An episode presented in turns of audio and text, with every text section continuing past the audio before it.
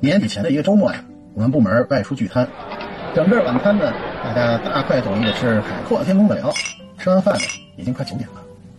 看大家意犹未尽，于是部门的张经理提议去旁边酒店打几圈麻将。哦吼！大多数同事们呢都表示同意，只有阿杰有些犹豫不决。他呀是个有名的妻管严，对老婆言听计从。但是今天呢，他有点左右为难。他只向老婆请假到晚上九点，可是呢，他又拨不开面子，独自离群。最终啊，在大家的鼓动下，他给老婆打了个电话，勉强的续了两个小时的假。